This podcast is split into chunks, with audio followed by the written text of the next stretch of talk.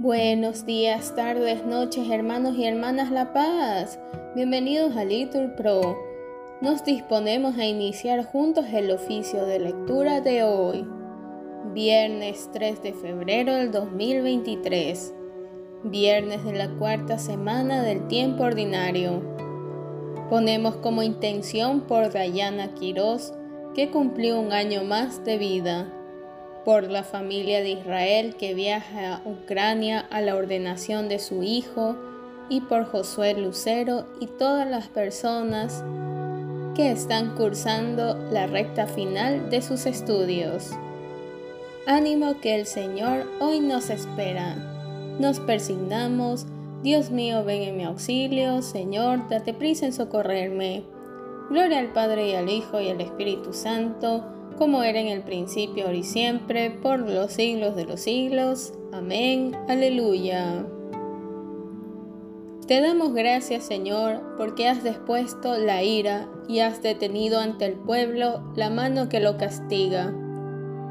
Tú eres el Dios que nos salva, la luz que nos ilumina, la mano que nos sostiene y el techo que nos cobija. Y sacaremos con gozo del manantial de la vida las aguas que dan al hombre la fuerza que resucita. Entonces proclamaremos, cantarle con alegría, el nombre de Dios es grande, su caridad infinita. Que alabe al Señor la tierra, contarle sus maravillas, que grande en medio del pueblo, el Dios que nos justifica. Amén. Repetimos. Dios mío, no te cierres a mi súplica, pues me turba la voz del enemigo. Dios mío, escucha mi oración, no te cierres a mi súplica, hazme caso y respóndeme, me agitan mis ansiedades, me turba la voz del enemigo, los gritos del malvado, descargan sobre mí calamidades, y me atacan con furia. Se me retuercen dentro de las entrañas, me sobrecoge un pavor mortal, me asalta el temor y el terror, me cubre el espanto. Y pienso, ¿quién me diera alas de paloma para volar y posarme? Emigraría lejos, habitaría en el desierto, me pondría enseguida a salvo de la tormenta, del huracán que devora, Señor, del torrente de sus lenguas. Gloria al Padre y al Hijo y al Espíritu Santo, como era en el principio, y siempre, por los siglos de los siglos. Amén. Repetimos, Dios mío, no te cierres a mi súplica, pues me turba la voz del enemigo. Repetimos, el Señor nos librará del poder de nuestro enemigo y adversario. Violencia y discordia veo en la ciudad. Día y noche hacen la ronda sobre sus murallas. En su recinto, crimen e injusticia. Dentro de ella, calamidades. No se apartan de su plaza la crueldad y el engaño. Si mi enemigo me injuriase, lo aguantaría. Si mi adversario se alzase contra mí, me escondería de él. Pero eres tú, mi compañero, mi amigo y confidente, a quien me unía una dulce intimidad. Juntos íbamos entre el bullicio por la casa de Dios. Gloria al Padre y al Hijo y al Espíritu Santo, como era en el principio, y siempre, por los siglos de los siglos. Amén. Repetimos, el Señor nos librará del poder de nuestro enemigo y adversario. Repetimos, encomienda a Dios tus afanes, que Él te sustentará. Pero yo invoco a Dios y el Señor me salva. Por la tarde, en la mañana, al mediodía, me quejo gimiendo. Dios escucha mi voz, Su paz rescata mi alma de la guerra que me hacen, porque son muchos contra mí. Dios me escucha, los humilla el que reina desde siempre, porque no quieren enmendarse ni temen a Dios. Levantan la mano contra su aliado, violando los pactos. Su boca es más blanda que la manteca, pero desean la guerra. Sus palabras son más suaves que el aceite, pero son puñales. Encomienda a Dios tus afanes, que Él te sustentará. No permitirá jamás que el justo caiga. Tú, Dios mío, los harás bajar a ellos, a la fosa profunda. Los traidores y sanguinarios no cumplirán ni la mitad de sus años, pero yo confío en ti. Gloria al Padre y al Hijo y al Espíritu Santo, como era en el principio, ahora y siempre, por los siglos de los siglos. Amén. Repetimos. Encomienda a Dios tus afanes, que Él te sustentará. Hijo mío, haz caso de mi sabiduría, respondemos, presta oído a mi inteligencia. Lectura de la carta del apóstol San Pablo a los romanos. Hermanos, respecto a vosotros, yo personalmente estoy convencido de que rebosáis buena voluntad y de que tenéis suficiente saber para aconsejaros unos a otros. Pese a todo, os escribo, propasándome a veces un poco para reavivar vuestros recuerdos.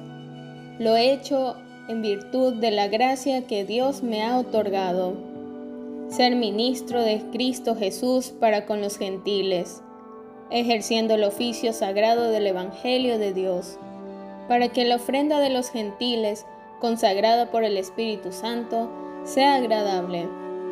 Así pues, tengo de qué gloriarme en Cristo y en relación con las cosas que tocan a Dios. En efecto, no me atreveré a hablar de otra cosa que no sea lo que Cristo hace a través de mí en orden a la obediencia de los gentiles. Con mis palabras y acciones, con la fuerza de signos y prodigios, con la fuerza del Espíritu de Dios. Tanto que en todas direcciones, partiendo de Jerusalén y llegando hasta la Iliria, he completado el anuncio del Evangelio de Cristo.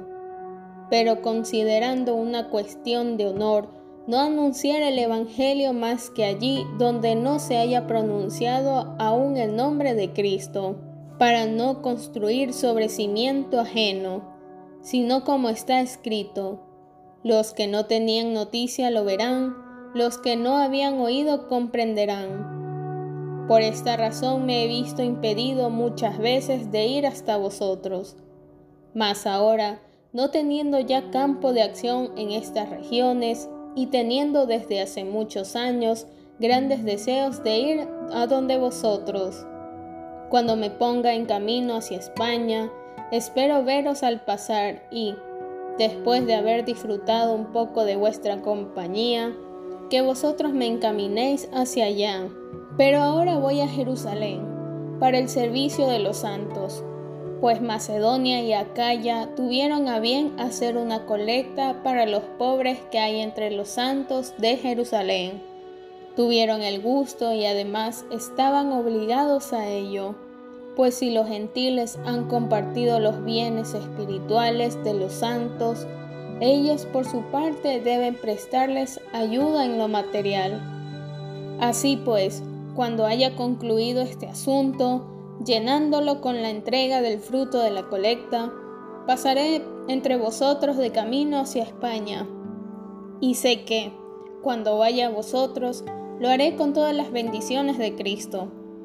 Ahora bien, por nuestro Señor Jesucristo y por el amor del Espíritu, os ruego, hermanos, que luchéis conmigo rezando a Dios por mí, para que me libre de los incrédulos en Judea y para que el servicio que llevo para Jerusalén sea bien acogido por los santos, de modo que vaya a vosotros con alegría y, si Dios lo quiere, pueda disfrutar de algún descanso en compañía vuestra.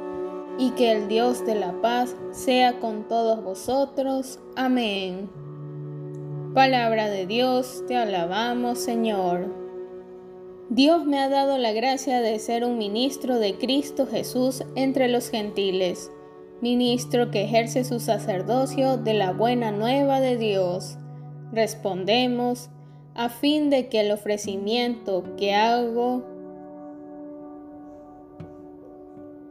de los gentiles a Dios sea aceptado y santificado en el Espíritu Santo.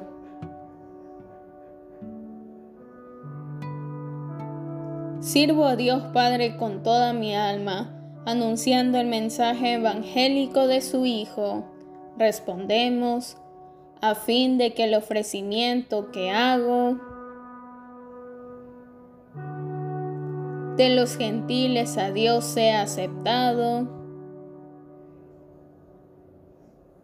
y santificado en el Espíritu Santo. De las homilías de un autor espiritual del siglo IV. Los que han llegado a ser hijos de Dios y han sido hallados dignos de renacer de lo alto por el Espíritu Santo y poseen en sí a Cristo, que los ilumina y los crea de nuevo, son guiados por el Espíritu de varias y diversas maneras, y sus corazones son conducidos de manera invisible y suave por la acción de la gracia. A veces, lloran y se lamentan por el género humano y ruegan por él con lágrimas y llanto, encendidos de amor espiritual hacia el mismo. Otras veces, el Espíritu Santo los inflama con una alegría y un amor tan grande que, si pudieran, abrazarían en su corazón a todos los hombres, sin distinción de buenos o malos. Otras veces experimentan un sentimiento de humildad, que los hace rebajarse por debajo de todos los demás hombres, teniéndose a sí mismos por los más ayeptos y despreciables. Otras veces, el Espíritu les comunica un gozo inefable. Otras veces, son como un hombre valeroso que, equipado con toda la armadura regia y lanzándose al combate, pelea con valentía contra sus enemigos y los vence. Así también el hombre espiritual, tomando las armas celestiales del Espíritu, arremete contra el enemigo y lo somete bajo sus pies. Otras veces, el alma descansa en un gran silencio, tranquilidad y paz, gozando de un excelente optimismo y bienestar espiritual y de un sosiego inefable. Otras veces, el Espíritu le otorga una inteligencia, una sabiduría y un conocimiento inefables, superiores a todo lo que pueda hablarse o expresarse. Otras veces no experimentan nada en especial. De este modo, el alma es conducida por la gracia a través de varios y diversos estados, según la voluntad de Dios que así lo favorece, ejercitándola de diversas maneras, con el fin de hacerla íntegra irreprensible y sin mancha ante el Padre Celestial. Pidamos también nosotros a Dios y pidamos con gran amor y esperanza que nos conceda la gracia celestial del don del Espíritu, para que también nosotros seamos gobernados y guiados por el mismo Espíritu, según disponga en cada momento la voluntad divina, y para que Él nos reanime con su consuelo multiforme. Así, con la ayuda de su dirección y ejercitación y de su moción espiritual, podremos llegar a la perfección de la plenitud de Cristo. Como dice el apóstol, así llegaréis a vuestra plenitud según la plenitud total de Cristo. De las homilías de un autor espiritual del siglo IV. Vosotros estáis ungidos por el Santo y la unción que de Él habéis recibido permanece en vosotros. Respondemos, y no necesitáis que nadie os enseñe. porque su unción os enseña acerca de todas las cosas. Alegraos, gozaos en el Señor, vuestro Dios, que os dará un maestro de justicia. Respondemos, y no necesitáis que nadie os enseñe, porque su unción os enseña acerca de todas las cosas. Oremos. Señor, concédenos amarte con todo el corazón y que nuestro amor se extienda también a todos los hombres. Por nuestro Señor Jesucristo, tu Hijo, que vive y reina contigo en la unidad del Espíritu Santo y es Dios, por los siglos de los siglos. Amén. Que el Señor nos bendiga, nos guarde de todo mal y nos lleve a la vida eterna. Amén. En el nombre del Padre y del Hijo y del Espíritu Santo. Amén.